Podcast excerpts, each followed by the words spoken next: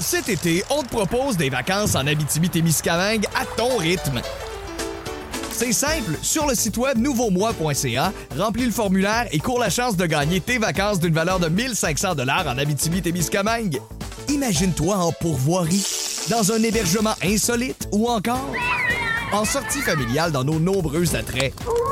Une destination à proximité t'attend. L'Abitibi-Témiscamingue à ton rythme. Propulsé par énergie.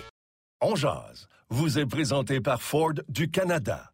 Construit avec fierté.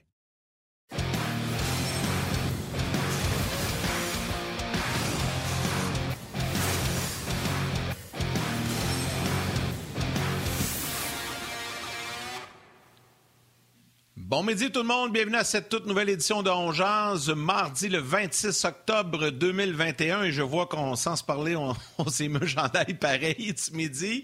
Euh, c'est avec grand plaisir qu'on vous retrouve euh, à quelques heures de ce premier match historique entre le Canadien et le Kraken à Seattle. Ce sera une première visite pour le tricolore euh, du côté de l'Ouest américain à Seattle et Marc Denis sera en direct de Seattle dans quelques instants pour nous en parler. Stéphane Waite également viendra à l'émission un peu plus tard, mais comme à l'habitude, je souhaite la bienvenue à mon partenaire du midi, Martin Lemay. Salut, Martin. Salut mon Yann, Euh, j'espère que ça va bien euh, dans ton euh, Sorel natal. Oui. Euh, il pleut pas mal dehors, donc une petite pensée à tous ceux qui nous écoutent sur leur heure de lunch, puis c'est le moment où ils peuvent avoir une petite heure à l'abri de la pluie. Les gens qui travaillent sur la construction, les, euh, les, euh, les gens qui travaillent, euh, les vidangeurs, je cherchais le bon mot pour les éboueurs. donc Ouais, tous les gens qui mieux des éboueurs. qui prennent leur heure Ouais, qui prennent leur heure de lunch avec nous autres pour être un peu à l'abri de la pluie aujourd'hui. Salutations, puis merci d'être à l'écoute de On Jase. Yann, à soir, euh, Canadien Kraken, c'est à 22 heures Ouais. sur les ondes de, de RDS. On va surveiller un joueur en particulier. On espère qu'il sera électrisant. Le joueur électrisant vous est présenté par Ford du Canada. Ouais. Qu'est-ce que tu penses de Jeff Petrie? Écoute, euh, je me trompe pas, il n'y a pas un point encore depuis le début de la saison. Le seul bon côté avec euh, Jeff Petrie, c'est il me semble qu'au dernier match, il a compris parce qu'il n'a pas envoyé une bine dans la. Ça a été des lancers du poignet quand il y a eu le deuxième avantage numérique parce que Sami Nico était le gaucher qui donnait la rondelle à Hoffman. Euh, donc, j'espère que ça va débloquer pour Jeff Petrie sur la côte ouest. Peut-être de voir son grand frère Shea Weber dans l'entourage du Canadien va le stimuler. Oui, ben c'est ça. On a vu ça ce matin hein, chez Weber qui euh, va retrouver euh, ses coéquipiers du côté de Seattle. Euh, c'est un bon point. Je sais pas qu'est-ce que euh, ça pourrait changer, en tout cas dans l'optique de certains, mais de voir le capitaine euh, s'amener comme ça. Euh, Puis Petrie, ben, si un petit réveil offensif de son côté, ben, ça va assurément aider euh, la cause du Canadien. C'est un bon choix, ça. On va surveiller ça ce soir. Ça va être, ça va être intéressant.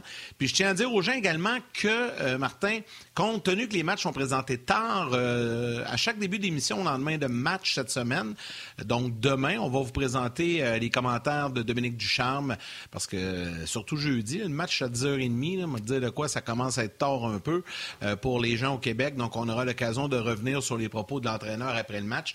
Mais là, si tu le veux bien, on se prépare à aller du côté de Seattle pour retrouver l'ami Marc Denis. Ce segment vous est présenté par Subway. Mangez frais. Alors, je ne sais pas si la température à Seattle est clémente, mais au Québec, Marc, on a une température un peu à la Seattle, question de ne pas trop nous dépayser. C'est frais, très frais même, et ça, ça mouille, il mouille, il mouille, il mouille, il mouille, il pleut beaucoup. Là. Je sais qu'à Seattle, des fois, on a des journées comme ça. Comment c'est aujourd'hui?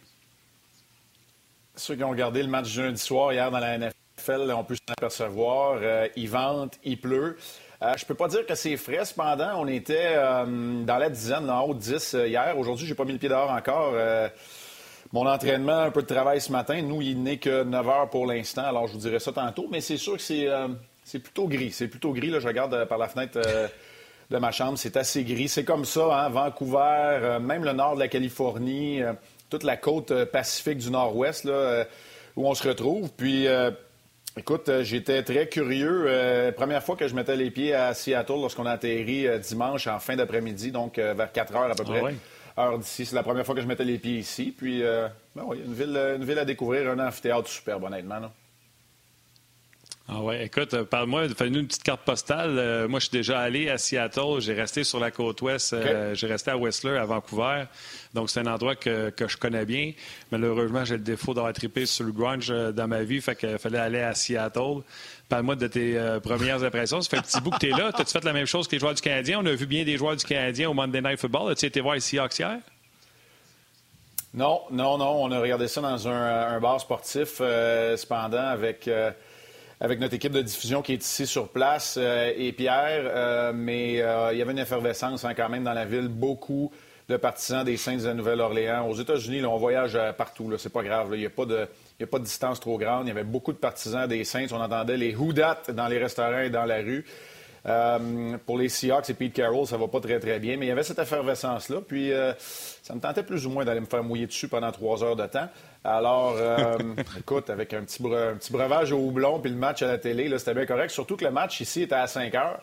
Fait que euh, c'est une belle heure là, pour euh, terminer, terminer l'après-midi. Regardez ça, les Seahawks, donc, qui sont toujours sans victoire à domicile. Pour ce qui est du reste de la carte postale, écoute, Pike Place Market, un marché public qui est mhm. tout près de l'eau.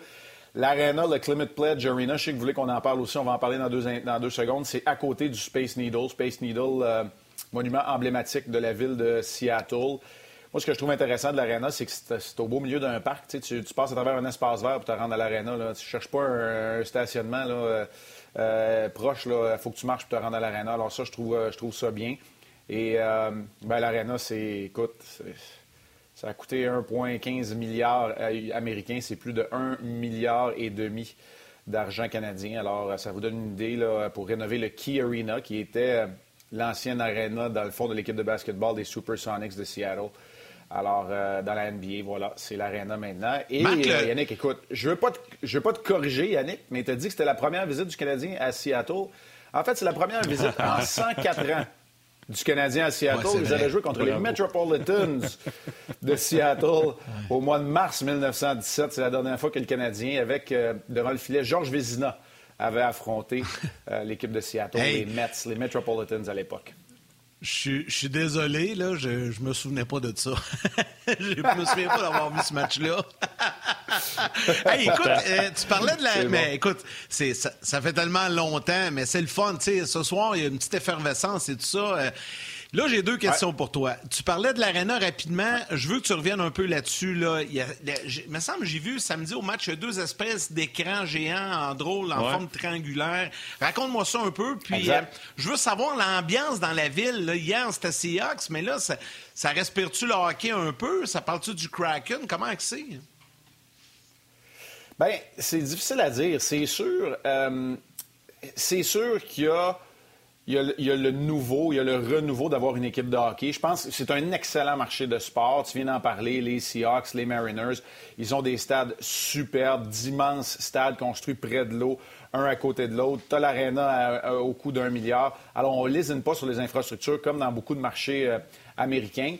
Puis, il y a une curiosité envers, euh, envers le hockey. J'ai entendu deux personnes me dire hier ah, je vais avoir le temps d'aller voir des matchs. Il y a tellement de matchs à domicile. C'est vrai qu'il y a 41 dates, alors que pour les Seahawks, il y a juste 8 matchs à domicile. Euh, c'est une ville qui supporte bien son équipe de la MLS aussi, les Sounders. Alors, c'est un très bon marché de, de, sport. Maintenant, à voir si c'est un marché de hockey, on va parler de cette arène-là. Il n'y a pas de tableau central. Il n'y a pas de grand écran central. Ce sont deux écrans triangulaires qui sont dans la zone euh, offensive et défensive, là, si vous êtes capable de le visionner. Donc, vous regardez euh, toujours à, avoir un angle. C'est un amphithéâtre d'à peu près 17 000 euh, sièges assis. Et hier, là, lorsque j'ai assisté aux pratiques du Kraken et du, et du Canadien, là, il y a énormément de travailleurs de la construction. Tu les saluais tantôt, Martin. Eux, ils travaillent à l'intérieur, mais l'amphithéâtre n'est pas terminé à 100% Il y a encore il y a encore des espaces qui ne sont pas ouverts, qui n'ont pas été inaugurés encore. C'est superbe cependant, très confortable, euh, bon champ de vision un peu partout. Euh, je vais voir la galerie de presse euh, ce soir, donc vous l'apercevez d'ailleurs, vous voyez ces deux écrans triangulaires, donc pas d'écran au centre de la glace. Puis l'autre l'autre phénomène qui est assez curieux, mais ouais, puis il y a un autre phénomène particulier aussi, c'est que du côté où le gardien du Kraken défend la cage deux fois, si on regarde au haut de l'amphithéâtre, il y a des vitres. Mais il y a des gens qui sont debout dans cette vitre-là, parce que c'est ça le niveau de la rue. Parce que l'amphithéâtre, le Climate Pledge Arena, a été creusé. A été donc creusé, euh, je ne sais pas c'est combien, l'équivalent de combien de planchers sous terre, là, euh, a donc été creusé. Voilà une des raisons aussi du coût astronomique. Et euh, on expliquait qu'il y, a évidemment un souci environnemental et de carboneutralité dans tout ça. Alors, bref, ouais, tout un amphithéâtre ici. c'est tout le temps le fun. Tu sais, c'est. Comme, comme la semaine de Noël, on dirait, quand tu vas dans un nouvel amphithéâtre, une nouvelle ville. C'était même la première fois que je suis allé à Vegas pour le match, même si j'avais déjà été là. Mais pour Seattle, moi, c'était flambant neuf. J'ai jamais même mis les pieds ici pour aucune autre raison. Alors, bien content. Puis, bien hâte de voir ça ce soir. Donc, c'est sur le coup de 10 heures. 22 heures pour les gens. Puis Yannick, dis jamais que c'est trop tard. Voyons donc. Vous faire bercer par la douce voix de Pierre Roux avant de vous endormir. Écoutez mes analyses. Oh, combien ça vente. Voyons donc. Jamais trop tard. non, mais je parlais du point de presse. Je, parlais pas du match. Je parlais du point de presse de Dominique Duchamp, qui va être aux alentours d'une heure moins quart. C'est de ça que je parlais. Ça, on va le présenter demain. Non, non, le match, on l'écoute au complet. Puis quand c'est fini, on se couche. J'aimerais ça. J'aimerais ça. J'aimerais ça pouvoir te dire ça aussi, mais on s'en va à San Jose, nous autres, après. Et comme il y a un couvre-feu oh. à l'aéroport de San Jose, faut atterrir à Oakland. Fait qu'on a comme une heure et quasiment une heure et demie d'autobus à faire après. Fait oh d'après moi, on va arriver à l'hôtel vers à peu près vers 5h30, 6h du matin? on va à l'heure du Québec. Ah, l'heure du Québec, d'après moi. 5h30 qu'on devrait arriver à l'hôtel à San Jose. C'est pour ça que ça va être une journée de congé aussi pour tout le monde euh, mercredi à San Jose. Non, c'est clair. Hey, euh, on va parler de hockey à un moment donné, mais euh, je veux juste. les deux écrans, ah. puis les fenêtres. Je veux savoir, le gardien de but, tu penses-tu que ça change quelque chose pour lui, euh, côté vision? les fenêtres, ça existe-tu ailleurs? Bien, il y a des endroits où il y a des fenêtres et ils les recouvrent avec, les, avec des rideaux, mais c'est parce que les fenêtres vont en donner à être à, la hauteur. Oui, c'est ça, vont en donner à être à la hauteur. Là, on parle vraiment, là, c'est, les fenêtres sont au plafond. Au plafond. sais, les fenêtres sont complètement dans le haut. Fait qu'à à moins qu'il y ait un lobe vraiment bien placé, puis encore là, ça va, les, matchs sont en soirée. Fait non, je pense pas que ça a de l'impact. Puis hier, euh, il n'y avait pas d'impact non plus, alors que c'était des entraînements en journée. Pour ce qui est du tableau indicateur, non, je ne le crois pas. Euh, est assez, euh, sont, sont, placés quand même assez haut. Fait que la configuration, je pense pas, va nuire nécessairement. Vous avez vu les sièges qui sont noirs, mais maintenant, avec les standards de clarté pour pas qu'il y ait d'ombre, puis les lumières LED, puis écoute, euh, quand je dis LED, LED, là, avait pas L-A-I-D-E. Euh, donc, tu sais, pour empêcher l'ombre. Fait que je pense qu'il y a un bon champ de vision dans tous les amphithéâtres pour les. Euh, un bon environnement visuel pour, pour les gardiens, même si les, les sont tous noirs. J'en ai une vite vite là, avant qu'on parle proprement dit de ce qui se passe sur la glace, parce qu'il y a beaucoup de personnes qui, euh, qui écrivent et qui veulent savoir. Tu sais, là, on a fait état beaucoup que chez Weber euh, est avec ses coéquipiers euh, à Seattle. Il y a plusieurs personnes qui te demandent, un, est-ce que ça pourrait avoir un impact? Deux, là, il y a Marc-André Mas qui en parle, Luc Béliveau, puis je veux retrouver l'autre ici. ouais, Simon Filiatro, se passe quoi avec Weber? Allez-vous lui parler? Est-ce qu'il a un rôle bien précis avec l'équipe présentement? Donc, il y a beaucoup de questions sur chez Weber. Donc, je te lance là-dessus avant qu'on parle du, match proprement dit. Bien, euh, pour l'instant, sa réadaptation se fait en Colombie-Britannique, qui est vraiment pas loin. C'est un vol d'une trentaine de minutes depuis Vancouver. Je ne sais pas si c'est de Vancouver qui s'est envenu là, ou euh, dans le coin de Kamloops, mais bref, il est venu rejoindre l'équipe. Non, on ne l'a pas vu. Non, on ne lui a pas parlé. Il n'y a pas été question de disponibilité euh, médiatique. Ce serait aujourd'hui. Alors, si c'est à se faire, ça risque d'être aujourd'hui, mais moi, je ne suis pas au courant au moment où où je vous en parle, mais moi, ce que je peux vous dire comme athlète, c'est clair que d'avoir un chum qui est là, que d'avoir le leader incontesté, même s'il le fait par texto puis, puis par Zoom, puis qui est consulté par le personnel d'entraîneur, d'être dans le giron de l'équipe, c'est sûr que c'est réconfortant. Maintenant, je ne suis pas convaincu que ça se traduit par des résultats sur la glace, mais ça se traduit par une unité de corps, comme le fait d'avoir un voyage d'une semaine en début, euh, en début de saison. Le voyage va commencer à être frénétique un peu, je viens de vous en parler, à compter du match, mais le Canadien est quand même arrivé dimanche en après-midi. Tu l'as mentionné, Martin, il y a plusieurs joueurs qui sont allés voir le match du Monday Night euh, entre les Saints et les Seahawks hier. Donc, tu as un semblant de retour à la normalité, puis tu as un semblant d'unité de groupe. Parce que là, c'est la pandémie, les joueurs ont presque uniquement des repas en équipe lorsqu'ils sont à l'étranger. Euh, ils ne vont pas déjeuner dans des restaurants à gauche, à droite pour minimiser les contacts quand même. Alors, tu sais, tu mets tout ça ensemble, puis pour moi, oui, ça, ça va avoir un impact. Maintenant, je le répète, ça ne veut pas dire que le, jeu de puissance ce soir va en marquer trois parce que chez Weber était là, il n'était pas loin. Et qu'est-ce qui se passe avec lui? Bien, euh, Marie Bergevin a dit la semaine dernière, c'est sa carrière qui est probablement en jeu et qui est potentiellement finie. Alors, euh, Il n'y a pas d'échéancier, puis je ne peux pas vous parler de sa réadaptation médicale et physique. On ne nous en a pas informé, mais je pense qu'il avait besoin de tout son petit change, ne serait-ce que pour jouer les matchs lors du parcours du Canadien en série. Euh, physiquement, c'est, c'est, un joueur qui est très dur sur son corps, avec son corps, et euh, euh, c'est là où on en est dans le cas de chez Weber. Bon, parlons, euh, parlons du match, euh, Marc, euh, parce que le Canadien, oui, a gagné contre Détroit, mais des Red Wings qui ne sont pas une puissance, qui étaient privés peut-être de leurs meilleurs joueurs. By the way, c'est très bon que tu bois un Starbucks à Seattle. Il à Seattle. Pas avoir le meilleur ben, Starbucks. Le, Star, le Starbucks original, le Starbucks original est d'ici. D'ailleurs, c'est ça, pour ça pas Il faut quand même le dire, ouais, exactement, exactement. Oui, fait que, tu sais, ta quête là, moi aussi, je bois pas de café, mais au moins, j'aurais goûté de dire au moins j'étais là, ou je me serais pris en photo avec un verre vide. Euh, bon, je reviens aux Canadiens. Canadiens a battu Red Wings, peut-être pas la meilleure équipe, sans leur meilleur joueur, Bertuzzi, c'est pas grave. On met ça du positif dans, dans, dans, dans le coffre à outils. Ça se peut-tu que finalement, on ait un bon début de match du Canadien, parce que même contre Détroit, on était crispé, ça jouait pas. Après ça, on a eu du pace, on a eu du rythme. Mais ça se pourrait-tu qu'à soir, on ait un vrai premier match où le Canadien peut sortir comme il faut? Oui, c'est possible. Écoute, euh, Dylan Larkin a quand même inscrit un but lors de la pénalité à Ben Sherratt en début de match aussi. C'est le Red Wings qui avait pris les devants. Donc, le Canadien, moi là-dedans, ce que je trouve euh, intéressant, c'est que le Canadien a été capable, ben, probablement pour la première fois de la saison, de surmonter un épisode d'adversité. tous les obstacles étaient tellement gros tu te fais refuser un but, on s'en remettra pas. Ben là, tu dis Larkin marque tôt dans le match, euh, même pas cinq minutes ou cinq minutes à peu près, et tu es quand même capable de passer par-dessus ça. C'est Sherrod qui marque le but égalisateur, puis après ça, tu ne regardes plus derrière. Euh, tu viens de le dire, gagner en rythme, gagner en présence intérieure, profiter des largesses de Grèce aussi, qui n'a pas été euh, une performance étincelante. Alors, tu mets tout ça ensemble, et là, tu te dis, ben c'est comme ça que ça se bâtit la confiance. Je ne veux pas dire qu'elle est maintenant à son optimale chez le Canadien, mais tu es capable d'aller en chercher un peu, tu es capable d'aller en chercher un peu sur le trio euh, de Mathieu Perrault, tu es capable de dire que le jeu de puissance, même s'il stagne puis il tarde à se mettre en marche, a quand même inscrit un but. Puis c'était soirée de première. C'était soirée de première. Bon, première fois qu'on marque plus d'un but, première, première victoire, mais début pour Devorak, pour Hoffman, un premier point de la saison pour Caulfield. Tu sais, c'est comme ça que tu bâtis quelque chose. Puis là, je ne vous ai pas parlé de Mathieu Perrault, évidemment, mais alors, tu sais, c'est comme ça que tu bâtis quelque chose, c'est comme ça que tu bâtis de la confiance. Et euh, il reste maintenant que ce soit euh, contagieux de la bonne façon et que ça se répande à travers les autres joueurs. Je, je vous entendais tantôt parler de Jeff Petrie.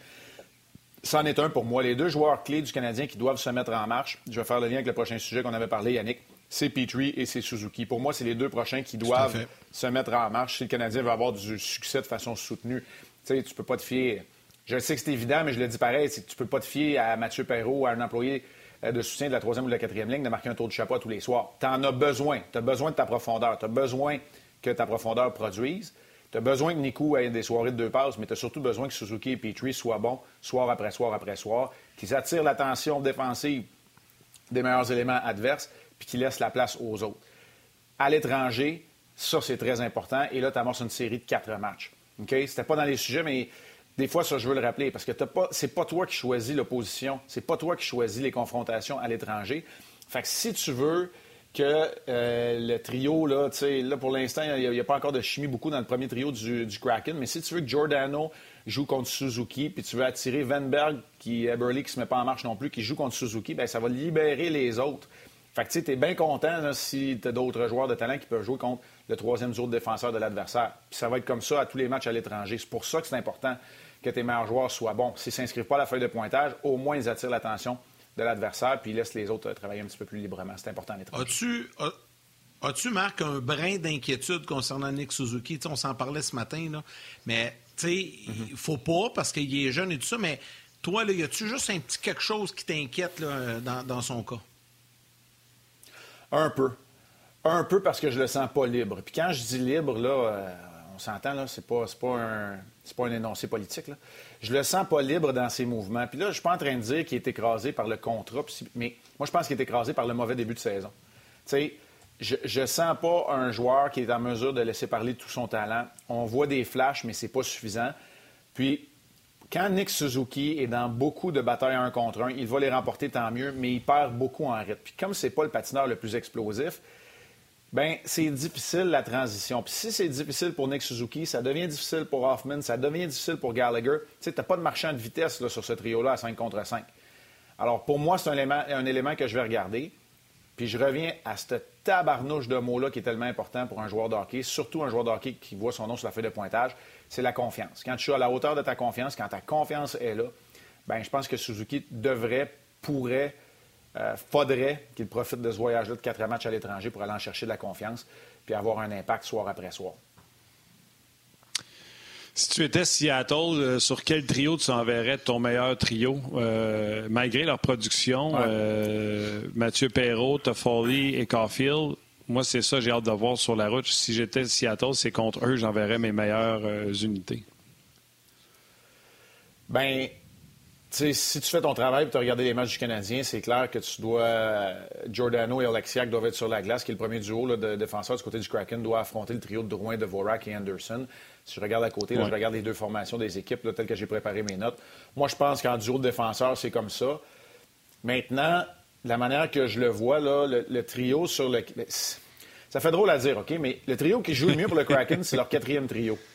C'est le quatrième trio, c'est lui qui a été. Euh, le plus constant. Puis le meilleur joueur, c'est un gars du troisième trio, c'est Tanev, c'est lui qui était le plus constant aussi, puis qui frappe.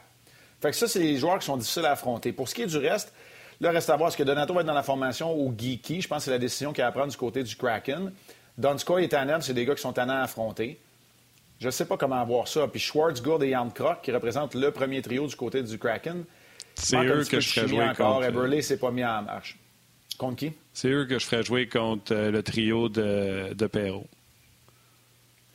Oui. Tu sais, euh, c'est sûr qu'il y a Yannick Gourde, euh, il y avait Coleman puis Goodrow là, avec lui là, quand le Canadien euh, s'est incliné contre le Lightning. C'est différent de Schwartz et Jan Krok. Non, c'est différent de Schwartz et Jan Krok, ça c'est sûr, mais Jan Krok, c'est un joueur qui est tellement responsable. Lui est capable de jouer contre n'importe qui. je ne sais pas au niveau de la Mais tu comprends ce que je veux dire? Dans le fond, tu veux, tu veux pas mettre tes meilleurs éléments offensifs contre le trio d'Evans, parce que si un match-up que le Canadien voudrait voir, c'est peut-être celui-là. Euh, Vorak est capable de bien jouer défensivement. Fait que tu veux essayer d'exploiter le trio qui a des lacunes défensives. Fait que si tu établis que ton trio numéro un, c'est Gould et Schwartz, mm. je les jouerais contre Toffoli, euh, Perrault puis Caulfield. Mm. Tu sais, pour le Canadien, là, quand je regarde ça, moi, je le disais depuis le début de la saison, j'aime euh, l'équilibre en ce moment. Je comprends qu'il manque encore des joueurs, mais Lekonen, Evans et Armia, pour moi, c'était le quatrième trio idéal depuis le début de la saison.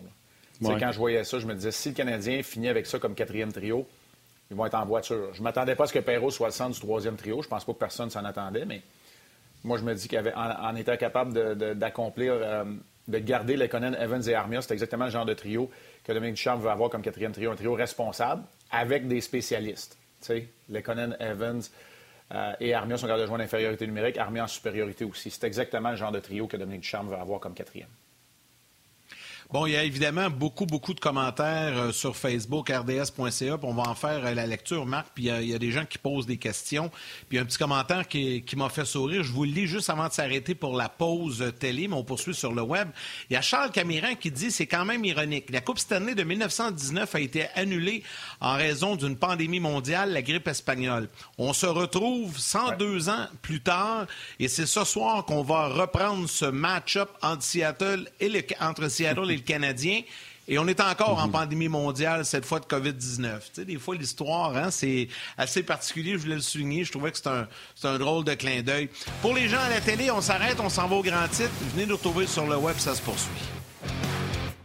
Cet été, on te propose des vacances en Abitibi-Témiscamingue à ton rythme. C'est simple, sur le site web nouveaumois.ca, remplis le formulaire et cours la chance de gagner tes vacances d'une valeur de 1500 dollars en Abitibi-Témiscamingue. Imagine-toi en pourvoirie, dans un hébergement insolite ou encore en sortie familiale dans nos nombreux attraits. Une destination à proximité t'attend. L'Abitibi-Témiscamingue à ton rythme. Propulsé par énergie. Max, si tu le permets, je continue à quelques salutations, puis je vais laisser Martin également saluer les gens sur le RDS.ca. Euh, Léo Béliveau dit combien de points euh, sur 8 pour le Canadien doit ramener à Montréal pour être satisfait? On en a parlé un petit peu hier. Je pense, Marc, tu auras sûrement la même réponse que nous. Euh, je te laisserai répondre. Simon Filiatro qui souhaite que la présence de Weber fouette un peu ses coéquipiers. Patrick Guillet demande est-ce que le décalage horaire et le voyagement a vraiment un impact sur les performances des joueurs? Salutations à France Brassard, Jérémy Veilleux, Patrick Lauzon, Éric Dilorio. Marc, je te laisse répondre. Martin, il va ensuite avec des commentaires sur la RDS.ca concernant un voyagement, décalage horaire et le nombre de points. Oui. 6 sur 8. 6 sur 8, pour moi, c'est un, euh, voyage qui est, qui est, réussi. La combinaison de la façon dont tu vas les chercher, moi, je pense que c'est plus ou moins important. L'idéal, c'est d'avoir trois victoires sur quatre, mais il y a d'autres façons d'aller le chercher. Euh, en tout cas, moi, c'est 6 sur 8. Euh, le décalage. Je ne sais pas à quel point ça, impacte sur les performances. C'est sûr qu'à long terme, tu sais, moi j'ai de la misère à répondre à cette question-là parce que le Canadien a ça facile. En fait, toutes les équipes de l'Est ont ça facile. Moi, j'ai joué pour une équipe qui était dans le fuseau horaire de l'Est, qui jouait, qui jouait dans l'association de l'Ouest. Fait que tous les matchs à l'étranger, mis à part ceux à Détroit, il y avait toujours du décalage horaire. Fait que, tu sais, j'ai de la misère à me dire, oui, ça impacte les performances quand tu as des équipes dans l'Ouest qui sont même à tous les jours. Maintenant, ce que je peux vous dire aussi, j'ai appelé Yann un matin, il m'a dit T'es bien de bonne heure sur le piton. Il était 6h30, puis là, j'avais hâte de l'appeler parce que je m'en allais dans le gym. Puis depuis 5 heures, j'étais debout à faire mes notes parce que c'est ça la réalité. Tu sais, c'est notre horloge qui est réglée de cette façon-là. Moi, je pense que les joueurs ont certainement cette capacité-là. En tout cas, moi, j'étais capable de faire de dormir longtemps quand j'avais besoin de récupérer, même avec le décalage horaire. Mais c'est toujours la même chose. Le premier matin à l'étranger, à l'époque, on déjeunait au restaurant de l'hôtel. Maintenant, ils le font en groupe. Là, mais habituellement, tu te les, les gars, vers 8 heures, arrivent pour déjeuner au restaurant de l'hôtel avant de partir. Ben, le, premier jour à Vancouver ou le premier jour dans l'Ouest, à 6h30, 7h, tu as des gars qui sont là pour déjeuner. c'est sûr. Non, mais c'est la, la, réalité. Je veux dire, il y a des gens, des puis, tu sais, il y a une affaire qui ne m'avait pas nécessairement manqué pendant la pandémie, c'était de voyager autant. Tu sais, moi, je fais ça depuis que je suis adolescent, dans le fond. Tu sais, j'ai toujours voyagé. Et, tu sais, je me remets là-dedans, puis je trouve ça difficile. Tu sais, ça a été 6 heures à cause du mauvais temps. Dimanche, ça a été au-dessus de 6 heures dans les airs. Fait que c'est sûr que c'est des journées qui sont drainantes. En même temps, le Canadien a eu la chance de s'entraîner, d'avoir une journée complète lundi, hier, pour se mettre un peu à l'heure. Mais tu sais, le premier soir, là, j'étais dans mon lit, là, puis Écoute, j'essaie, là, je me disais, faut, faut que je me rende jusqu'à 10h30, 11h. Tu sais, oublie ça, à 10h moins quart, euh, terminé, là, euh, fini, les fin des émissions, puis je m'endors. C'est dur de, de, combattre un peu. Fait que euh, c'est une réalité. Maintenant, au niveau des performances, ce sont des athlètes professionnels, c'est leur boulot, c'est leur travail, puis j'ai bien la misère, parce que je l'ai vécu tellement, de commencer à dire, oui, ça va avoir un gros impact, puis c'est très difficile à vivre. La dernière chose que je vais dire là-dessus, c'est que le Canadien joue quand même deux matchs en après-midi, samedi et dimanche aussi. Fait il y a peut-être un. Ouais, exact. Il y a peut-être un contre-effet là-dedans. Il y a beaucoup, beaucoup, beaucoup de questions sur le rds.ca. Si jamais tu en agrippes quelques-unes là-dedans, Marc, tu te gâtes, tu peux y aller avec des réponses rapides. Philippe Bro demande Pouvez-vous demander à Marc aujourd'hui? J'aimerais que vous lui demandiez la nécessité d'un vrai deuxième gardien de but. Je ne pense pas que Montembeau, c'est assez selon moi. Euh, salutations à Marc-André qui dit euh, c'est quoi l'identité du Kraken? C'est la rapidité, c'est la robustesse, c'est la finesse. David Saint-Laurent, euh, question du champ gauche pour Marc. En regardant les deux buts de Tarasenko hier, je me demandais si dans le feu de l'action, tu as le temps, de, comme gardien de but, d'identifier le joueur qui attaque ta cage en échappée ou si tu fais juste regarder la rondelle, tu sais, puis tu n'as pas le temps de voir c'est qui qui s'en vient. Euh, Patrick Beaulac, ça, je vais y répondre. Il demande si Yannick Gourde a joué depuis le début de la saison. Oui, deux matchs, il y a une pause. Ça, c'est fait. Euh, puis André Legault qui dit Selon moi, le problème de Suzuki, c'est qu'il n'y a pas des assez bons départs, des assez bons quick start versus ce qu'il avait en série si tu veux répondre une coupe de ceux-là, tu as le droit. Pour moi, Suzuki, euh, vous avez raison. les départs, c'est pas sa force, mais quand il est constamment, je le répète, là, quand il est constamment dans un corps à corps, un contre un sur le bord de la bande, ben, c'est parce que là, il faut qu'il en fasse plus de départs. Fait faut qu'il trouve le moyen de rester en mouvement pour jouer au rythme, à la cadence très élevée qui, nécessite un joueur de, premier centre. Euh, Là, il y en avait plein de questions auxquelles je voulais répondre. Absolument. Ton travail comme gardien, c'est d'analyser tellement d'informations. Il faut que tu saches. Il faut que tu saches en tout temps les, faut que tu saches en tout temps, les, idéalement, les cinq joueurs de l'autre équipe, mais ça se peut que le défenseur qui tire une fois par quatre games, tu ne saches pas qui est sur la glace. Là. Mais c'est absolument important, d'autant plus quand c'est un joueur euh, électrisant comme Tarasenko. Bon, d'accord, il a eu ses ratés dans la dernière année, mais il faut que tu saches qui est là. Si tu ne le sais pas, tu ne fais pas ton travail.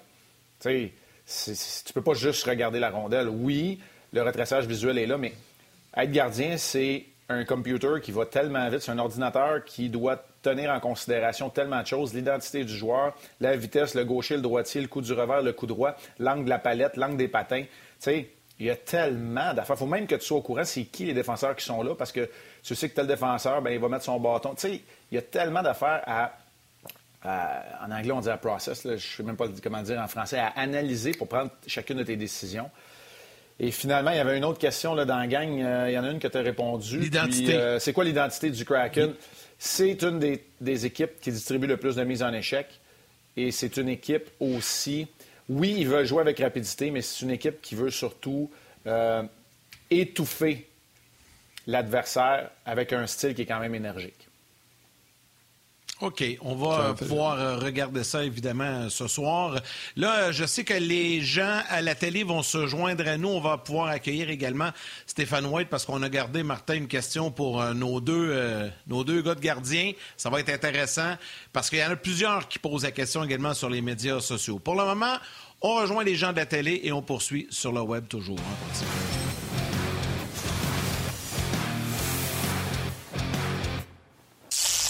Cet été, on te propose des vacances en Abitibi-Témiscamingue à ton rythme. C'est simple, sur le site web nouveaumois.ca, remplis le formulaire et cours la chance de gagner tes vacances d'une valeur de 1500 dollars en Abitibi-Témiscamingue. Imagine-toi en pourvoirie, dans un hébergement insolite ou encore en sortie familiale dans nos nombreux attraits. Une destination à proximité t'attend. La Miscamingue à ton rythme. Propulsé par énergie. C'est Ongeance qui euh, se poursuit euh, à la fois sur le web, rds.ca, Facebook Live également, Facebook Ongeance, Facebook RDS, euh, à la télé sur RDS et RDS Info également. Marc Denis est en direct de Seattle, Stéphane White est en direct de Sherbrooke. Oui, c'est ça, je me trompe pas, hein, Steph, c'est bien ça, Sherbrooke. Euh, puis, c'est ça. puis on a gardé une dernière question pour les deux. D'abord, on souhaite la bienvenue, Stéphane. Puis il y a beaucoup de gens qui posent la question. Les gens veulent savoir quand Motambo va être envoyé dans, la mêlée, c'est quoi le plan cette semaine? Euh, il y a deux matchs en deux jours en fin de semaine. on fait quoi l'utilisation? Compte tenu du mauvais début de saison, j'imagine qu'on est tenté d'y aller un peu plus avec Allen. Est-ce qu'on reste avec le plan établi au départ? Je commence avec Steph, puis je vais laisser Marc répondre.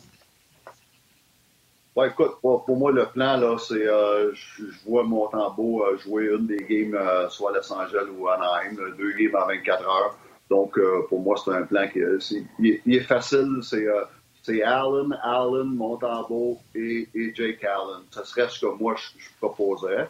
Mais euh, on va voir. Marc? Bien, c'est clair pour moi que Samuel Montembeau doit obtenir un départ cette semaine. Maintenant, la particularité de la séquence de deux matchs en 24 heures que le Canadien va jouer, c'est qu'il n'y a aucun déplacement.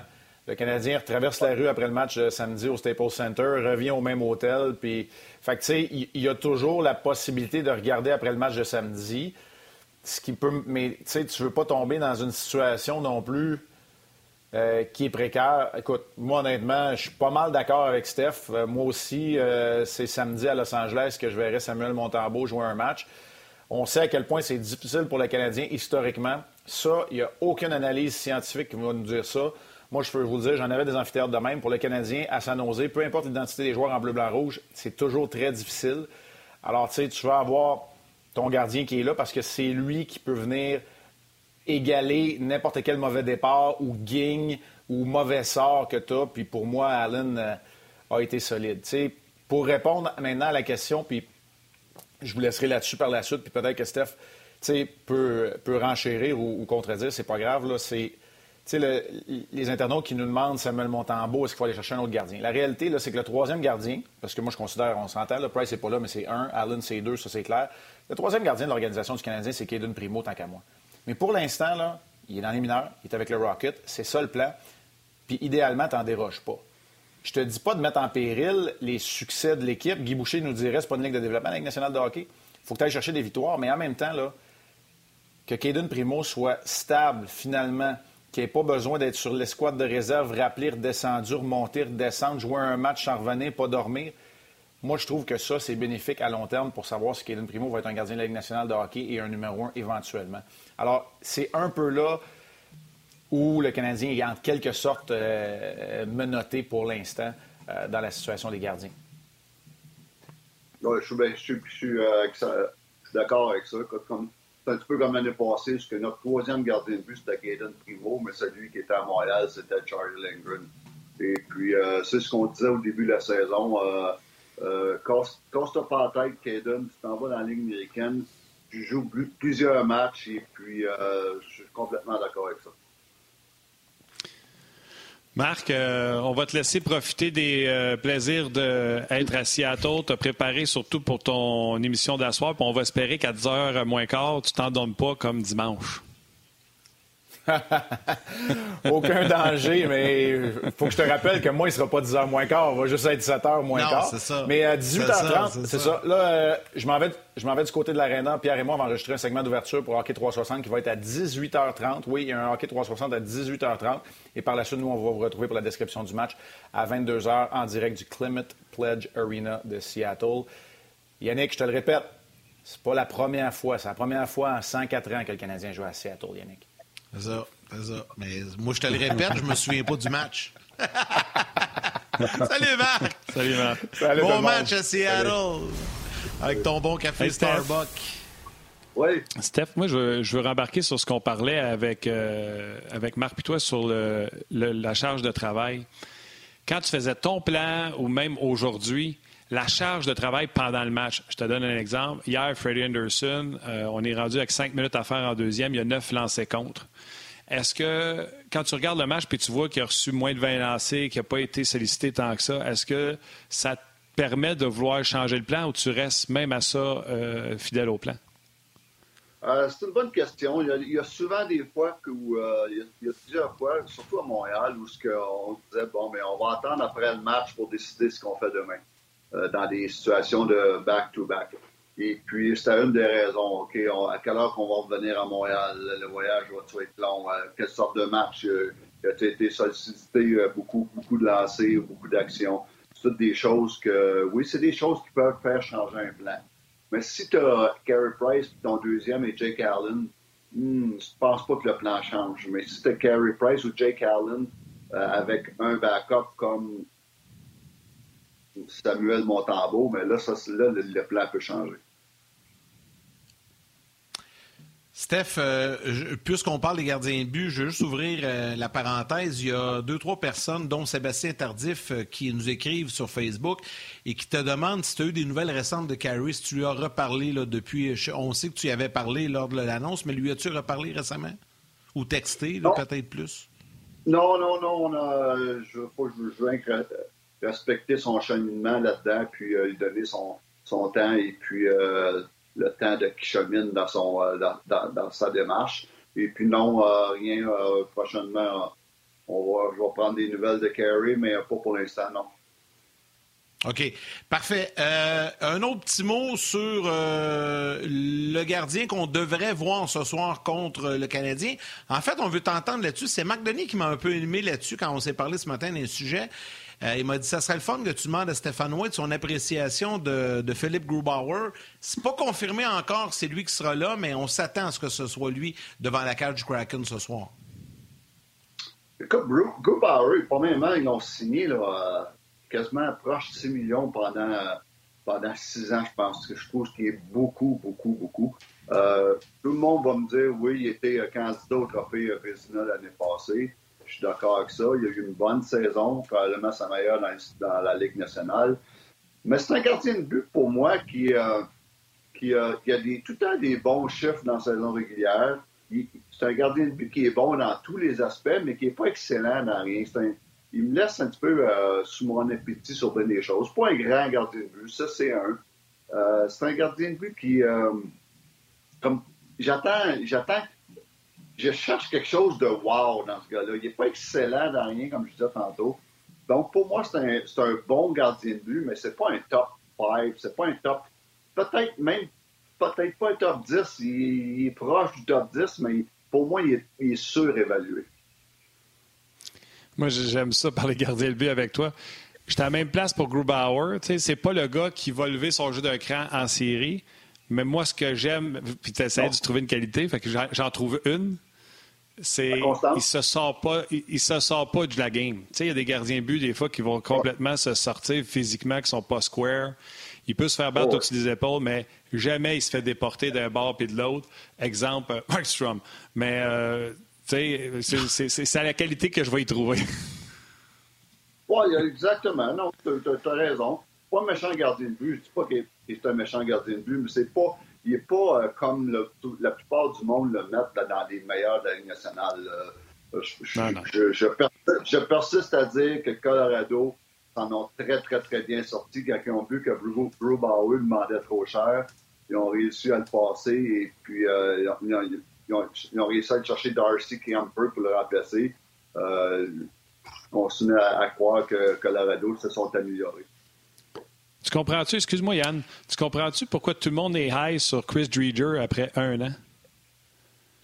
Euh, c'est un autre, ça, que euh, faut faire attention parce que Dreger, il y a eu euh, une, une, saison et demie euh, excellente. Mais c'était un, rôle où c'était un rôle où il n'y avait pas officiellement la pôle de numéro un. Et puis, il ne l'a pas encore. Exactement. C'est un rôle complètement différent quand tu es numéro un ou tu es, numéro 2. dans la tête, ça se passe pas pareil, puis demandez-le à Jake Allen. Et puis, euh, donc, euh, euh, lui aussi est un petit peu surévalué, mais, mais c'est un très, très, très bon dans son rôle de deuxième. Et puis, il fait penser justement à Jake Allen, parce que Jake, c'est un des bons dans son rôle de deuxième. Stéphane, euh, hier, on avait un sujet qu'on n'a pas eu le temps de parler, puis là, je sais que parce que là, les gens m'écrivent, là, fait que il faut, faut y aller. Euh, les gens connaissent mon lien avec Marc-André Fleury, c'est un de mes bons amis, puis mais j'ai pas parlé depuis le début de la saison. Là, en passant, je, tiens juste à être transparent là-dessus. Les gens veulent t'entendre. Les gens se demandent qu'est-ce qui se passe avec Marc-André Fleury. Euh, il y a eu plein de changements dans sa vie là, dans les derniers mois avec le déménagement à Chicago qu'il ne souhaitait pas, a décidé d'y aller. Là, il n'y a pas de victoire. C'est un gagnant de trois Coupes Stanley, Trophée Vizina. C'est une ville que tu connais bien, Chicago. Tu as travaillé avec les Blackhawks. Un, il arrive quoi avec Fleury? Et deux, si tu étais son entraîneur actuellement, comment gérerais-tu la situation avec lui? oh my God. Ben, j'étais son entraîneur. Euh, premièrement, j'ai parlé à son entraîneur des gardiens de but. Euh, c'est son frère. C'est mon frère. C'est ça. C'est pour ça que j'ai placé ça comme ça. Ben, j'ai fait exprès. Je voulais que tu allumes, je voulais te faire sourire. Je savais que c'était ton frère. C'est Jimmy. Ben, euh, Non, mais écoute, premièrement, Marc-André, j'ai regardé la plupart des matchs des Blackhawks cette année parce que c'est certain que je garde tout un œil ces Blackhawks pour euh, plusieurs, raisons. Mon ancienne équipe, où euh, j'ai passé 10 ans là, gagné deux Coupes cette année-là. Mon frère est l'entraîneur de gardien de but. Euh, Marc-André Fleury est une autre raison pourquoi je regarde les Blackhawks. Donc, j'ai regardé autant des Blackhawks que des, du Canadien jusqu'à date. Ce que je remarque, c'est premièrement la défensive des Blackhawks se cherche. C'est incroyable. Les turnovers qu'il y a c'est incroyable les turnovers que là. Je fais, je le mal pour, euh, pour, pour Carey, pour Marc-André Fleury. Et puis, euh, les défenseurs, comme je te dis, même Seth Jones, c'est pénible à voir dans sa zone. Et puis, Seulement le dernier match, euh, le dernier match il y, a, deux jours, les deux buts là, incroyables, des, des, des turnovers, là, euh, c'est, de la misère à croire. Donc, donc ça, c'est une grosse raison. Puis à cause de ça, parce que la défensive joue tout mal, mais très mal, des fois, la gardienne de but veut en faire trop. Quand tu en fais trop, mais là, tu te mets toi-même hors position, tu commences à tricher, tu commences à guesser. Et puis en ce moment, c'est ce qui se passe avec Macandré et les Blackhawks. Moi, euh, je m'excuse, je vais rentrer dans votre vie personnelle aux deux frères Waite. Euh, un coup de téléphone pour parler de goaler, ça doit être, j'aimerais ça être un oiseau pour entendre ça, ça doit être incroyable. tu dois te donner. Tu sais, c'est toi qui étais là le premier à Chicago. Ton frère Jamie est arrivé. Tu as montré à ton frère euh, Jamie, c'est toi qui le coachais quand tu étais jeune. Ouais. Ouais, ouais. Ça, ça- ça se passe comment? Tu sais, Est-ce que des fois, il t'appelle puis il dit euh, Hey, j'ai besoin d'un reset, là, j'ai la face collée sur l'arbre, je vois pas la forêt, j'ai besoin d'un œil de l'extérieur. tu sais. Non, pas vraiment. Pas vraiment. Je pense qu'il est un petit peu. euh, Jimmy essaie de faire. euh, pas qu'il puis il fait très bien pour ça. Il, veut faire son chemin par lui-même. Puis, euh, c'est certain qu'au début de, sa carrière à Chicago, on, a parlé beaucoup comment qu'est-ce que je pensais, comment que je fonctionnais, tout ça. Mais maintenant, depuis une couple d'années, euh, honnêtement, de moins en moins, il, on- il- me demande des choses. Il me demande pas de conseils, mais on parle beaucoup de gardien de but. C'est sûr, l'été, quand on joue au golf ensemble, on est assis dans le cart de golf ou à, à l'entour d'une bonne bouteille de vin de soir. Peux-tu dire qu'on parle de gardien de but? Puis euh, c'est le fun parce qu'on a beaucoup de- d'échanges. Des fois, il est d'accord, des fois, je je suis pas d'accord. Ou des, on, a, c'est ben- on a du fun à jouer de gardien de but. C'est, super le fun. Au- Autrement dit, Steph, t'es pas du genre, quand tu regardes un match des Hawks, puis tu vois de quoi, mettons, là, à Non. le texter, dire Hey, euh, as-tu vu ça? Non, non, non, mais euh, non, pas pantoute. Et puis, euh, euh, peut-être plus, moi, le faire plus cette année parce que là, j'ai, du temps pour regarder ces games, mais les autres années, Ouais, je regardais ben oui, c'est différent. Je regardais pas vraiment ce qui se passait à Chicago parce que j'en avais plein mon, plein mon casse avec ce qui se passait à Montréal. Ah, c'est bien on sûr. comprend ça, c'est sûr. c'est sûr que tu vas pas avoir le temps. Hey, on revient aux Canadiens. Euh, Je te disais tantôt, j'avais envie de t'entendre un peu là-dessus, là, l'opinion d'un d'un gars de gardien. Euh, le premier match de Sami Nikou, euh, t'as- t'as vu ça comment? Comment tu l'as trouvé? Il, il a surpris pas mal de gens quand même lors du match. C'était contre Détroit, mais quand même, il a bien fait, le Nikou. Bon, écoute, il a fait ce qu'il avait à faire, puis surtout, il a, il essayé de garder ça simple. On lui reprochait souvent à Winnipeg, des fois, d'essayer d'être trop fancy ou d'en faire trop. Il a gardé ça très, très, très simple. Puis s'il peut continuer à faire ça, il va être correct parce que c'est un gardien, un, un gardien de but. C'est pas un gardien de but, c'est un défenseur jusqu'à jusqu'à preuve du contraire. Euh, mais, euh, avec des petites pads, euh, Stéphane. exactement. mais- Une belle chevelure. Oui, exactement. C'est le genre de gars que, justement, à cause de ce chevelure, il, il commence à vouloir jouer comme euh, Eric Carlson. Là, il va être dans le trouble. Donc, euh, donc qui garde, qui garde ça, qui garde ça simple. Et puis, euh, c'est quand même un gars qui patine bien, qui est capable de faire une, bonne première passe, qui a une bonne vision du jeu. Donc, euh, dans son cas, lui, c'est de garder ça simple. Puis s'il garde ça simple, mais ça fait un, il peut faire une bonne job sur une sixième paire de défenseurs, mais il reste que pour moi, c'est un, euh, c'est un borderline, là, sixième, septième défenseur, là, euh, peu importe, euh, même s'il a été très bon dans le premier match. C'est drôle, hein, parce que je suis convaincu que tu l'as sûrement fait aussi. J'ai parlé avec du monde à Winnipeg. Puis euh, une des choses qu'on reproche à, à Nico, c'est euh, il, il, a comme, il, ac- il accepte pas beaucoup certaines choses qu'on peut lui dire. Tu sais, il y a comme une, une ultra euh, confiance en lui.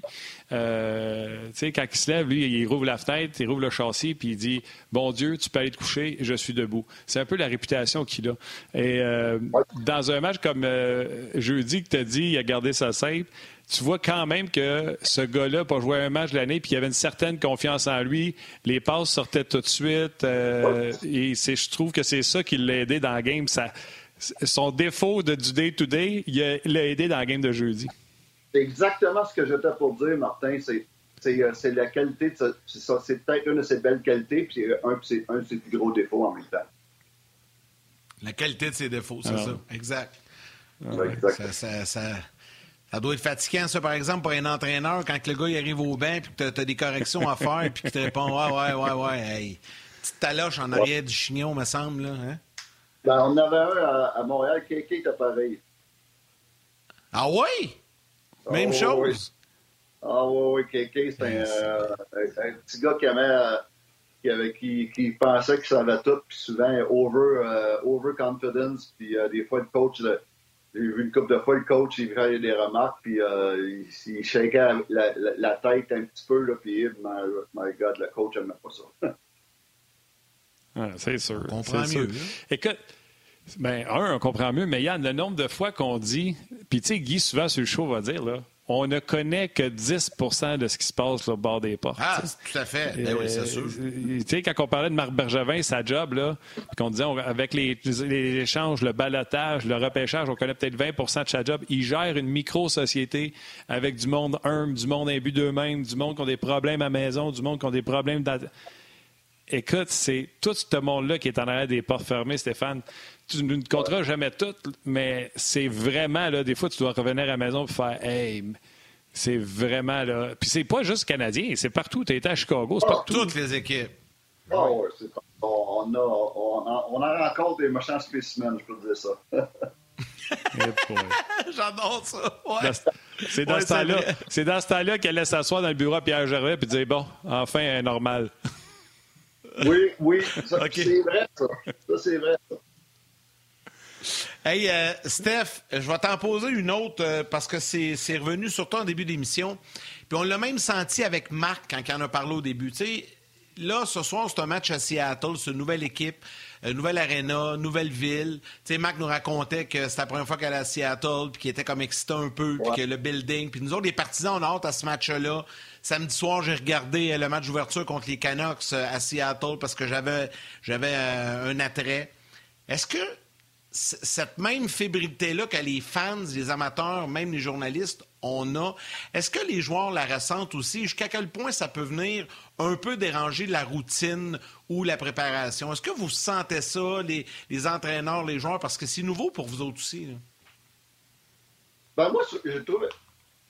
Quand la game commence, c'est rien de spécial. Je pense pas que ça ait été fait que tu joues dans une nouvelle ville ou une nouvelle arena parce que la glace, c'est la même grandeur, la même sorte de glace, la même affaire.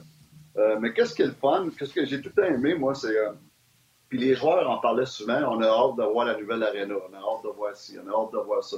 D'aller à Vegas, on a hâte de, de, de, de, voir la nouvelle arena, les nouvelles installations. Quand on est allé à Edmonton une couple d'années, à la nouvelle arena, c'est une couple d'années ouais. qui est en construction, on avait hâte d'aller voir ça. C'était ça, c'est le fun. Euh, je me souviens quand j'étais à Chicago, là, on avait hâte de voir la nouvelle arena à Pittsburgh. Et puis, euh, ça, c'est excitant, mais un coup le match commence, ça a zéro impact. Euh, pour continuer avec ce que Yannick dit, là, euh, comme coach, on a souvent vu des images de toi là, qui euh, prend des lancers, ses bandes, quand tu arrives dans un amphithéâtre à l'entraînement le matin. Euh, quelle partie? Explique aux gens, c'est quoi que tu fais quand tu arrives dans un nouvel amphithéâtre, comme à Seattle, là, combien de temps avant tu arriverais? Qu'est-ce que tu ferais comme test? Comment tu l'expliquerais? Est-ce que tu ferais ces tests-là avec tes gardiens but? Raconte aux gens pour que les gens comprennent ce que, ce que je t'apprête de dire. Premièrement, j'ai tout le temps eu tenu des notes sur toutes les arénas de la Ligue nationale. Telle aréna, le, la, la, la, plate en bas, le, le bas de la bande euh, jaune. Euh, il y en a qui sont beaucoup plus rapide. Il y en a qui font des, euh, des, des, mauvais bons à certains endroits. Souvent, la première chose que je fais quand j'arrive dans une nouvelle, pas, pas dans une nouvelle arena, dans un, un la route, c'est de passer mon bâton tout le tour de, la glace, voir c'est où que la, la, la bande n'arrive pas égale ou qu'il pourrait avoir des mauvais bons pour la rondelle. Euh, je teste tout l'angle des, euh, des, euh, des, rebonds sur, des lancers manqués, où ce qui vont, les lancers vont revenir plus rapidement dans l'enclave, où il y a des, des, des, bandes qui sont plus slow. On appelle ça en anglais, il y a des bandes qui sont plus lively, donc beaucoup plus rapides. Fait que ça, c'est Oui, plus vivantes, exactement. Donc ça, c'est des bonnes informations, c'est des informations importantes pour le gardien de but. Il y a, des, encore des arénas dans la ligue où ce que les vitrées sont séparées par, avec des, des tiges de métal.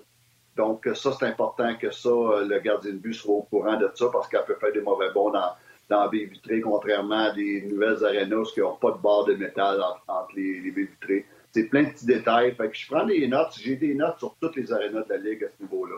Mais à toutes les fois que, que j'embarque sur la pour le morning skate, je, valide toutes ces informations-là. Puis des fois, mais s'il y a des changements, j'ai note. Et puis, euh, c'est des, des, des, des, reminders que je vais rappeler à mes gardiens de but avant le match.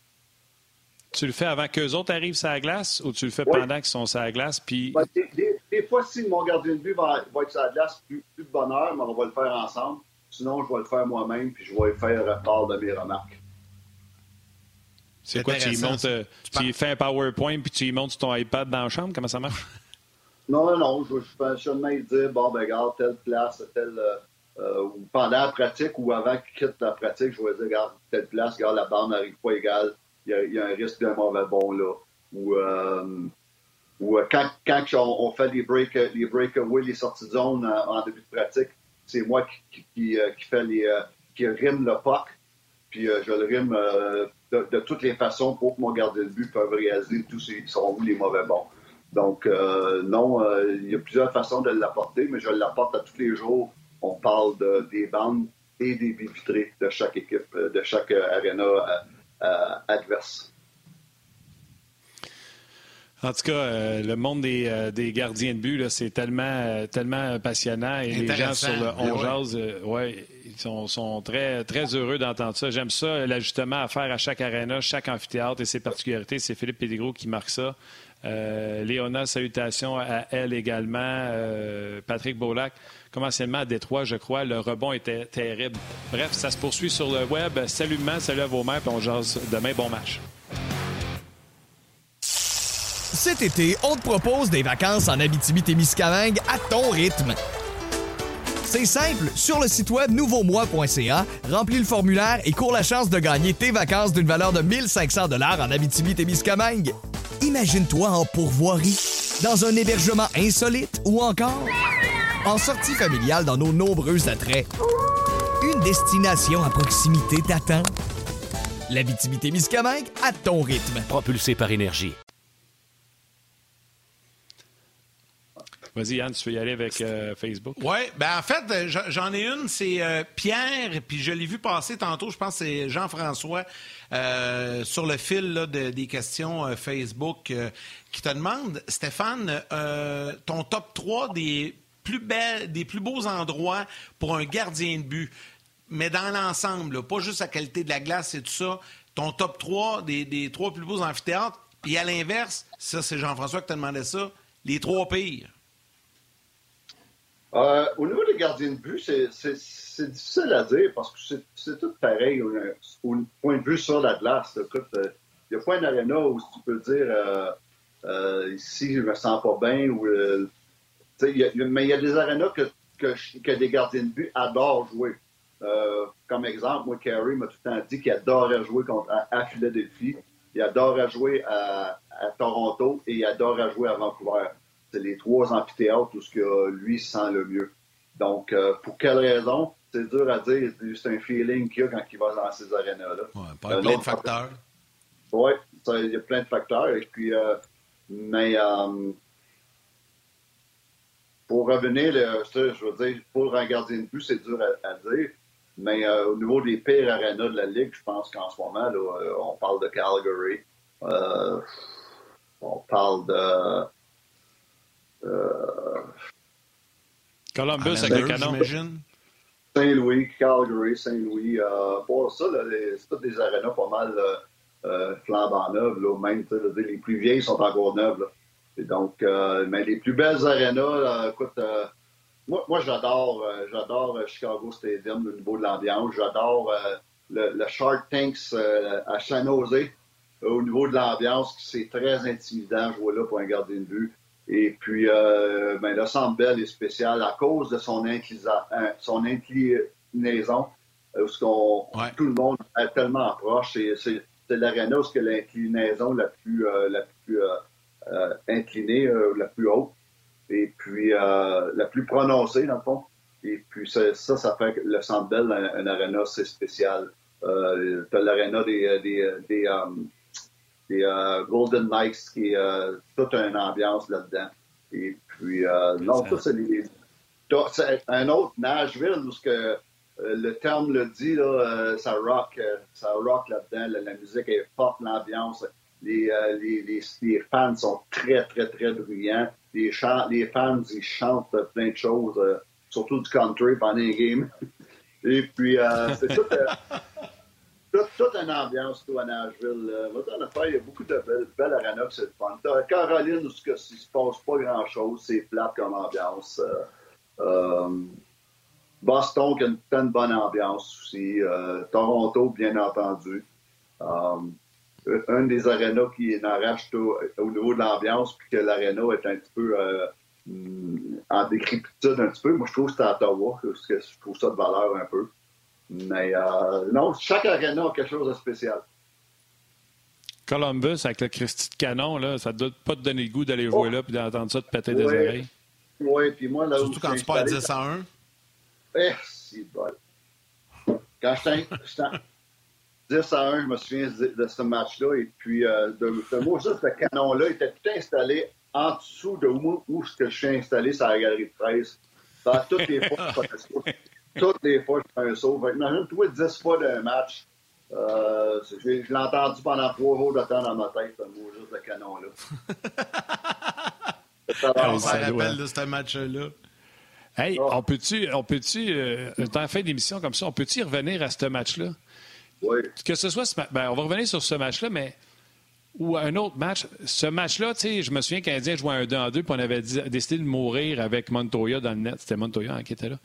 Euh, C'était à refaire. On ferait-tu la même chose? Euh, ça tue des séquelles sur l'équipe? Euh, comment, tu sais, je suis convaincu dans ta 10, 12 ans, 15 ans d'expérience, Stéphane, des fois, vous avez fait des moves et tu as fait next time, ça sera pas de même. cette soirée-là avait été très, très, très difficile, je peux dire ça. Euh, surtout pour Al Montoya, que lui avait eu de la misère à s'en mettre, euh, pour être bien honnête. Ça, avait été, ça avait été une décision très difficile. C'était Michel Terrien, le coach. Michel me demandait après chaque période, on fait quoi? On fait quoi avec Al? On enlève-tu?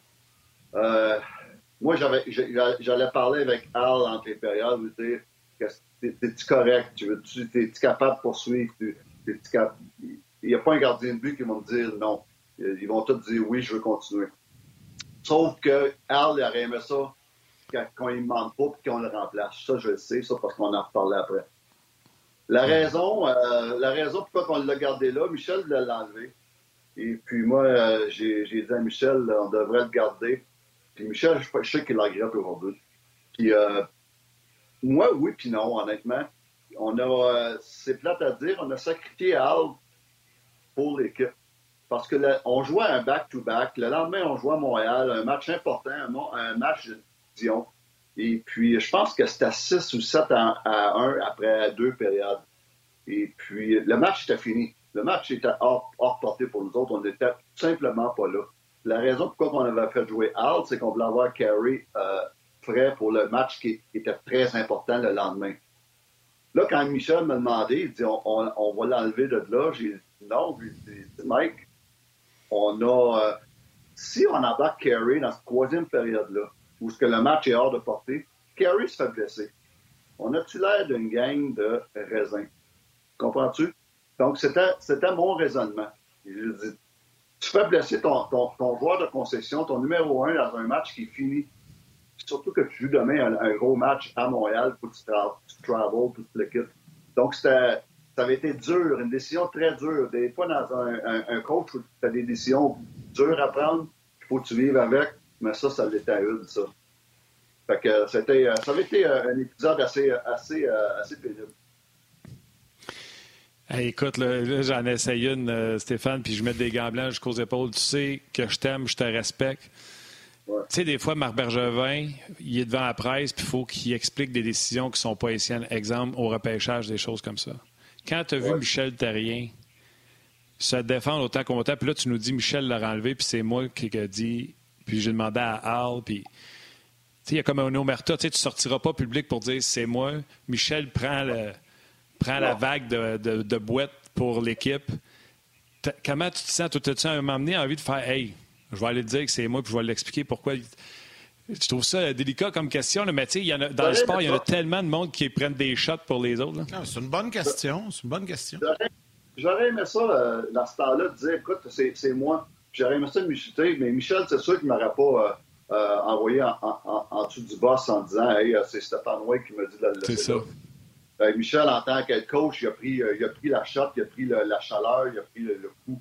Mais le lendemain, j'avais dit à Mike, T'aurais dû le dire, c'était notre décision ensemble ou c'était moi.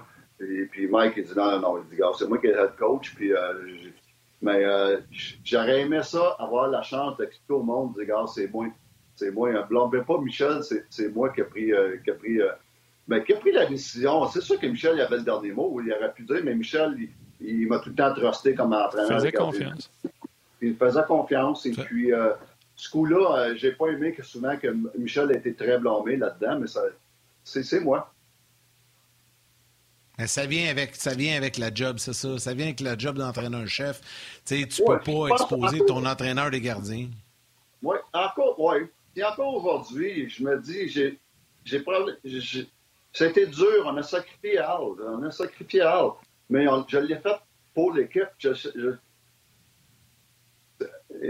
prévision du match du lendemain. Qu'est-ce, qu'est-ce que tu penses si on envoie Carré, là puis il se fait blesser? Il se fait jouer pour moi. Oui, parce qu'il embarque à froid, là. Oui. C'est que, là, là, là, on s'aurait fait critiquer en voulant dire, bon, qu'est-ce qu'ils ont fait là? Envoyer Carey Price dans une situation de perte il se fait blesser. Euh, c'est sûr, euh, d'un côté ou de l'autre, on était euh, dans le trou. Ouais, vous étiez dans une mauvaise position.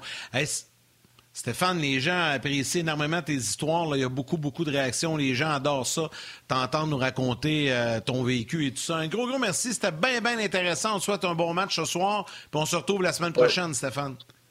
Parfait, merci, boys. Steph. Bien gentil. Bon match. Merci, boys. Salut, Steph. Ah, fin? Ah ouais, c'est intéressant au bout. Il nous raconte ses histoires, son vécu. Martin, on y va comme à l'habitude avec les trois étoiles du jour. Je te laisse partir ça avec la troisième. Oui, la troisième étoile du Facebook On Jazz. Simon, content!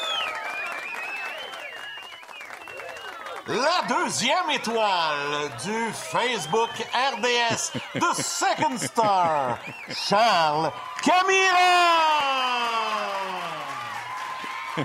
As-tu pas pris? Arrête ça. Non, c'était mauvais.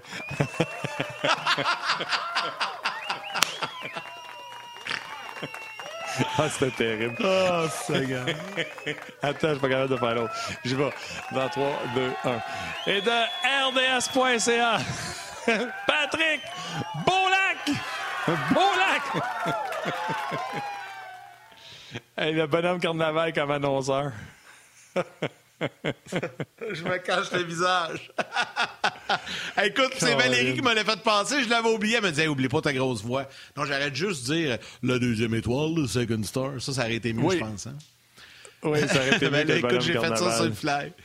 J'ai juste pris mes mains, ah. ça, ça valait pas sa scène. Hey, je veux remercier Valérie à la réalisation mise en ondes. Merci à toute l'équipe technique en régie à, RDS. Merci à Mathieu également euh, qui est avec nous aux médias sociaux. Euh, merci à Marc Denis, Stéphane White et à vous tous les jaseux d'avoir été avec nous. Je vais aller travailler ma voix, euh, Martin. Oui, non, bonne idée. Écoute, tu m'as fait rire. écoute, tu as dit merci à tout le monde. Merci également aux gens qui nous écoutent. Puis, je vais te dire un merci particulier. On le fait pas assez souvent à Mardoni, qui est en direct de Seattle, euh, ah nous a fait euh, le plaisir d'être avec nous autres une demi-heure. Puis Stéphane Waite, tu l'as dit, les gens, sa messagerie texte, écoute, ça, explose. D'avoir ça du gars qui est là, puis de savoir, tu sais, les gens peuvent voir puis comprendre comment ça se passe à l'intérieur, tu sais, puis ça peut nourrir leur conversation entre leurs amis, puis euh, tu sais, quand on dit peut-être que le coach n'était pas content, peut-être que l'entraîneur des gardiens n'était pas content, vous l'avez de la bouche du cheval. Là, fait que, un gros merci à ces deux gars-là. Vas-y.